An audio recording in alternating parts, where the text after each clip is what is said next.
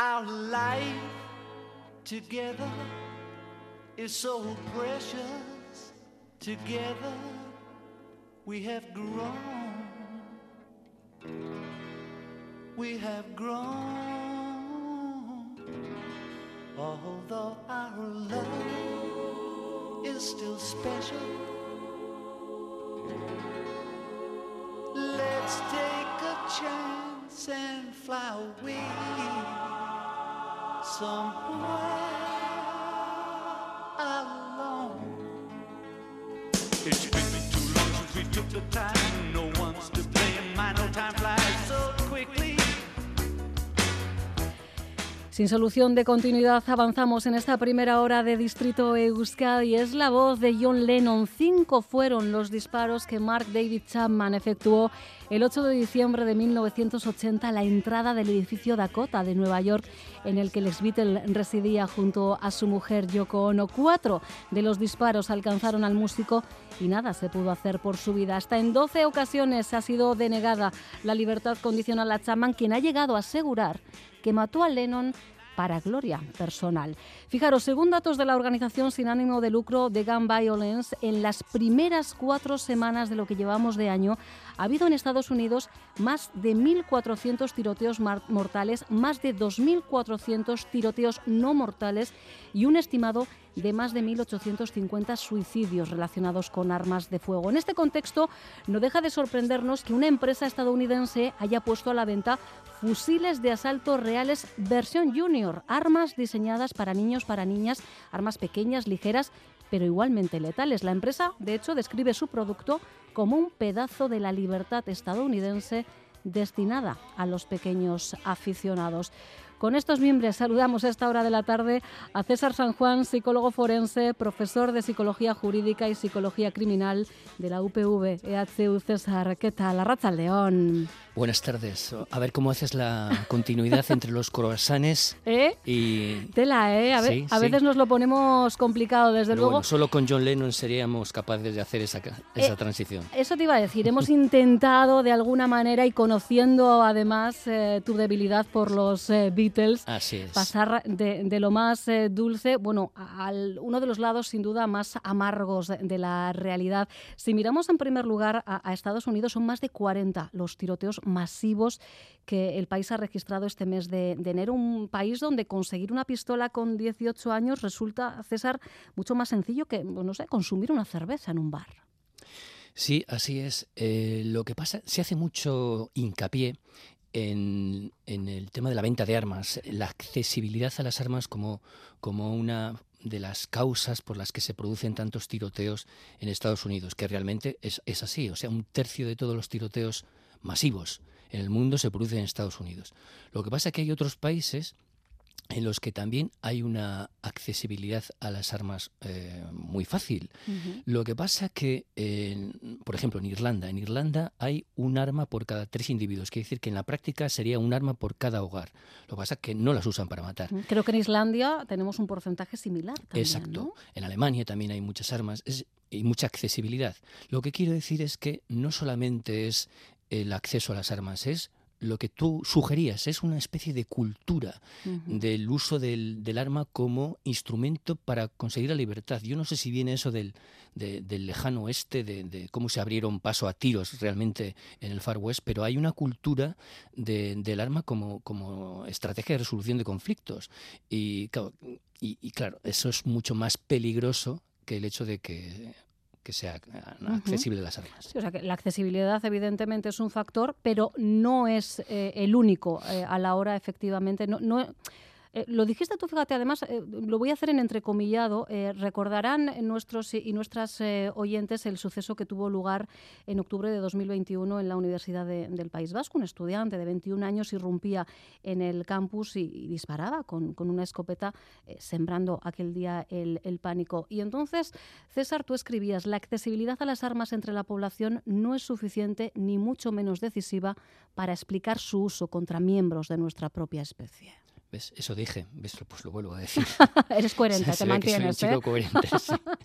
No, por, porque insisto en lo que estaba comentando. Realmente cuando hablamos de, de estos tiroteos masivos, claro, no todos tienen la misma motivación y la misma naturaleza.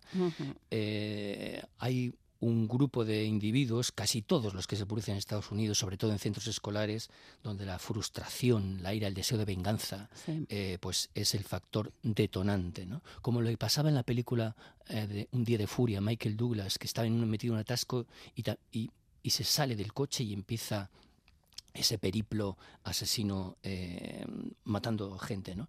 Luego está el, el, asesino en masa terrorista, que tiene una motivación totalmente distinta. Luego está el familicida, que acaba con los miembros de toda su familia. Y luego está aquellos derivados de una enfermedad mental. Eh, eh, casi siempre una esquizofrenia paranoide y en el contexto de ese delirio, pues eh, digamos que en la narrativa de ese delirio entra el, el, matar a alguien. Yo también escribí sobre este muchacho de... Eh, restándole importancia, porque creo que realmente lo que tenía, yo creo que nunca tuvo la intención, bueno, estoy convencido, que nunca tuvo la intención de disparar a nadie, de acabar con la vida de alguien, y creo que realmente fue una llamada de atención de los problemas eh, de salud mental que mm. padecía. Digo porque es verdad que no siempre es fácil determinar los porqués, eh, la motivación tras eh, este tipo de hechos delictivos cuando hablamos de, un tiroteo, de un tiroteo masivo, pero sí que parece común que la persona mantiene un sentimiento o cuanto menos percepción de que ha sido tratado de manera injusta. ¿no? Sí, por eso decía que la frustración y la venganza es una de las eh, motivaciones eh, que nosotros situamos en la mayor parte de los casos de estos eh, tiroteos masivos. Y claro, hablamos de, tiro, de tiroteos porque hay otros asesinatos en masa. Lo quiero, quiero decir esto porque cuando se acuñó este concepto fue en, relación a un tipo que se llamaba John Graham, que en 1957 puso una bomba en la maleta de su madre para que estallara el avión, murieron todos los pasajeros que iban en el avión, incluida su madre, únicamente para cobrar en el seguro. También esto es un asesinato en masa, pero claro, tiene otro componente distinto a lo que estamos hablando, que es todo de los tiroteos y ese componente de frustración al que aludes. ¿no? Eh, además, eh, la sensación que, yo tengo cuando leo este tipo de, de, informaciones es que parece no importarles morir en el intento, César. No, de hecho, eh, de hecho, muchas veces eh, cuando dejan una nota previa de suicidio, por ejemplo, saben que van a morir.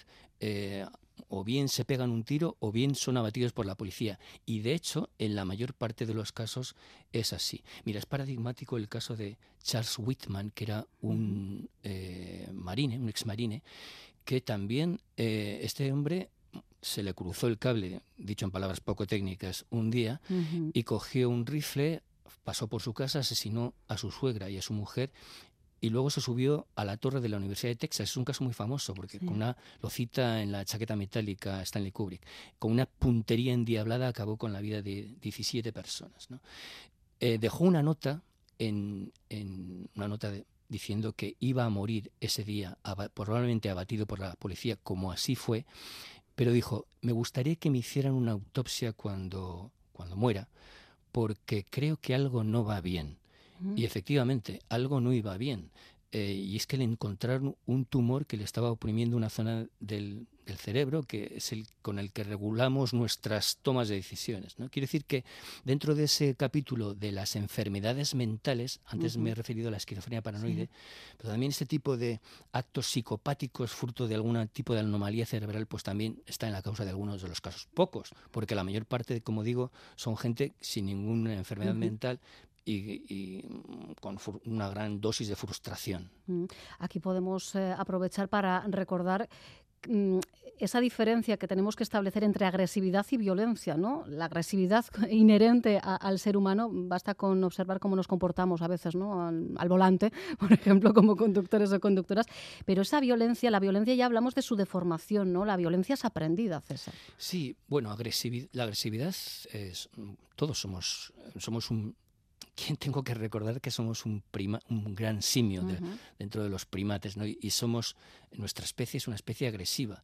Y de hecho la conducta agresiva ha sido una conducta muy adaptativa. O sea, nos ha sido muy útil la agresividad hasta antes de ayer. ¿no? Lo que pasa es que llega un momento, ha llegado un momento de desarrollo cultural en que la agresividad ya no tiene sentido, ya no es adaptativa. así que debemos de entender casi desde un punto de vista evolutivo debemos entender la agresividad como un resquicio que queda de ese mono que llevamos dentro, pero que ya no tiene sentido. Lo que pasa es que algunos no tienen el filtro suficiente como para eh, contenerla y realmente hay estas explosiones eh, mm. de violencia que, que responden al animal que llevamos dentro. Hay voces que señalan que eh, una de las problemáticas actuales es la ruptura de la barrera de edades en la exposición a la violencia social. No sé si aquí medios de comunicación y redes sociales también tenemos eh, que bueno, entonar el mea culpa en algunos momentos. ¿Y por qué lo dices? ¿A qué te refieres? Pues eh, en este caso porque em, em, es verdad que cada vez eh, son más jóvenes ¿no? los que tienen eh, acceso a, imágenes de todo tipo, pero además no hace falta encender el telediario, que también, el Teleberry en, nuestro caso, a través de las redes sociales que hoy día lo petan, como dice, dirían ellos coloquialmente, mis hijos en Instagram o en TikTok, porque yo estoy ojo a visor, pero de vez en cuando me asusto de los contenidos que circulan y además eh, sin ningún tipo de filtro. Sí, es verdad. Lo que pasa es que yo creo que tenemos que desdramatizar un poco esto porque realmente acceso a, eh, a imágenes violentas hemos tenido, yo lo recuerdo toda la vida, eh, el tener acceso a, imágenes violentas si querías. ¿no? Ahora quizás eh, igual es más fácil por las redes sociales, pero yo creo que hemos tenido acceso, accesibilidad siempre. Eh, también ocurre una cosa, y es que cuando sucede un acto violento, en, incluso en cualquier lugar del mundo, nos vamos a enterar en el minuto uno. Cierto. Eh, de tal manera que hay una globalización de la información que nos da la sensación de que hay más actos violentos que nunca. Esto no es cierto. Percepción versus realidad, ¿no? Exacto. Esto no es, no es así. Eh, como decía antes, realmente estamos inmersos en un proceso cultural en el que cada vez, aunque parezca contraintuitivo, cada vez hay menos conductas violentas. Quiero decir que la probabilidad de morir violentamente en un individuo elegido al azar es cada vez menor cada siglo que pasa, cada década que pasa. De tal manera que yo creo que el problema es que Em, tenemos un acceso más que avisionado de conductas violentas a la información de sucesos violentos y, nos, y podemos tener la percepción distorsionada de que el mundo es más violento de lo que es. Traigo buenas noticias.